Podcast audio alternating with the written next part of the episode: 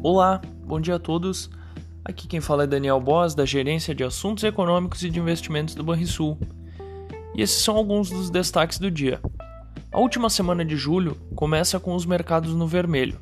Ações asiáticas fecharam em baixa, com a ampliação das tensões sobre o setor de tecnologia em Pequim, ofuscando a recuperação do mercado norte-americano, que encerrou a última semana em patamar recorde no embalo dos bons resultados corporativos.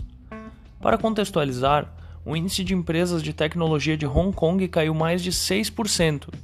Os últimos movimentos de Pequim incluem a reforma da indústria de tecnologia educacional da China, de mais de 100 bilhões de dólares. Os títulos da dívida americana subiram e os investidores se preparam para uma possível turbulência na reunião desta semana do Fed onde as autoridades devem discutir quando e como reduzir os estímulos monetários. A eterna tensão entre Estados Unidos e China também está no radar.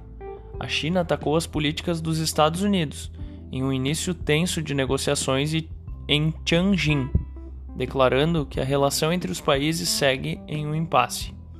Por aqui, o Brasil registrou 499 novas mortes pela Covid-19 neste domingo, mesmo sabendo que o dia é de subnotificação, a média móvel recua para próximo de 1.100, menor patamar desde fevereiro de 2021.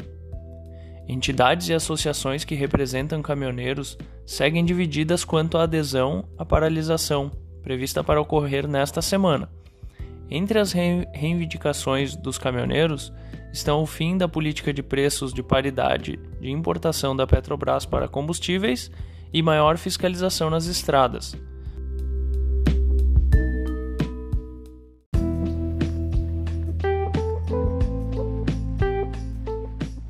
Fechamento do mercado. O dólar fechou a sexta aos R$ 5,19, mantendo uma estabilidade. O Ibovespa fechou aos 125.053 pontos, queda de 0,87%. Já o S&P 500 fechou aos 4.412 pontos, alta de 1,01%. O DI futuro para janeiro de 2022, o juro curto, subiu 23 pontos base, a 6,05%. O DI futuro para janeiro de 2027, o juro longo, subiu 18 pontos base, a 8,73%. Agenda do dia.